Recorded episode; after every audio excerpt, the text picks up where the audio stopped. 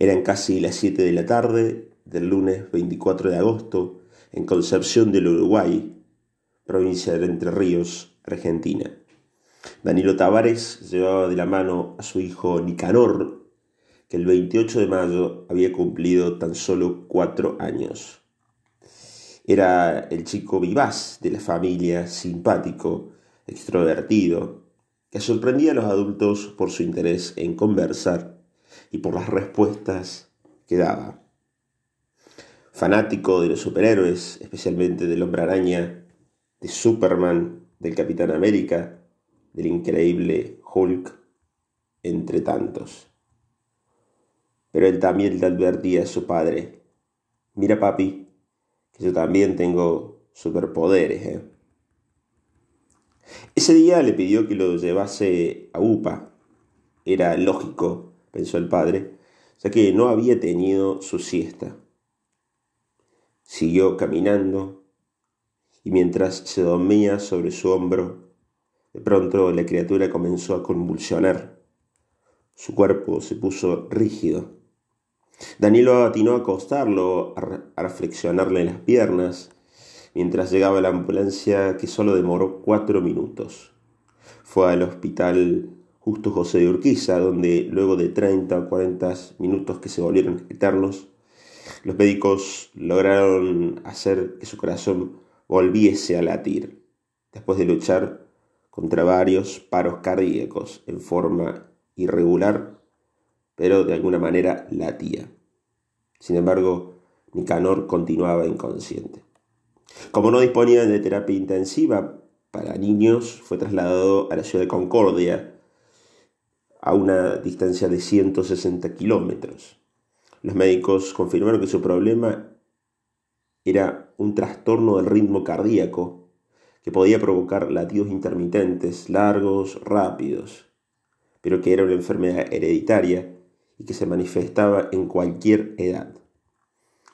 Lo trasladaron un poquito más tarde al Hospital San Roque en Paraná, que contaba con una moderna aparatología y especialistas. Si bien estaba estable, los médicos debieron luchar contra otros paros cardíacos. Nicanor nunca había recuperado el conocimiento. Y para el jueves por la mañana no reaccionaba ante ningún estímulo neurológico.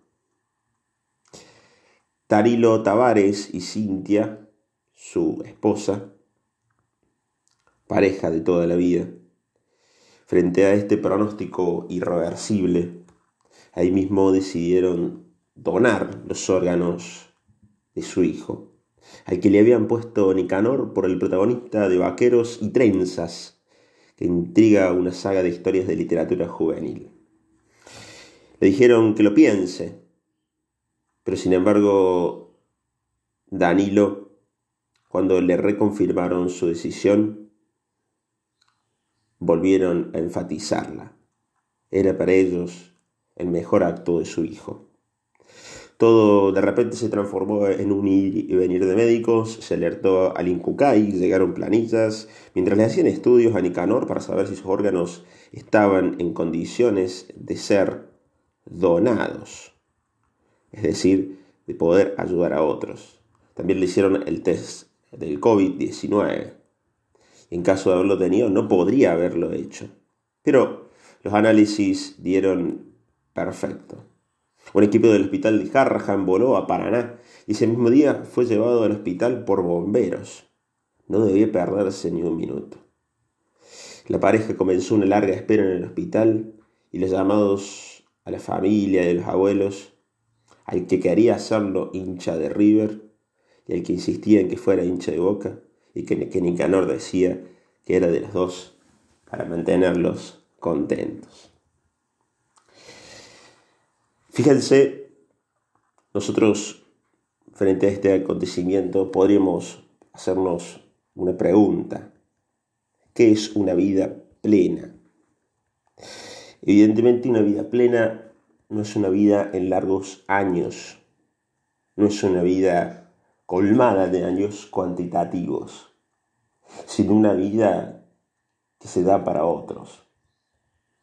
Nicanor, de alguna manera, con tan solo cuatro años, fue capaz de salvarle la vida a cinco chicos más. A cinco chicos en una lista larga de espera de la donación de órganos. En una lista que podríamos llamarle casi la lista del último final, porque todavía no nos es natural, al menos de este lado, la donación de órganos, la donación de vida. Nicanor prácticamente le ha dado la posibilidad de vida a otros. Ha sido, como titula la noticia de Infobae, que recién acabamos de leer, un ángel donador. Noticia elaborada por el periodista Adrián Pignatelli y que nos ha compartido en estos días. La vida plena no es aquella vida que tiene más años, sino que es aquella vida que es capacidad de dar vida, de engendrar más felicidad, más amor.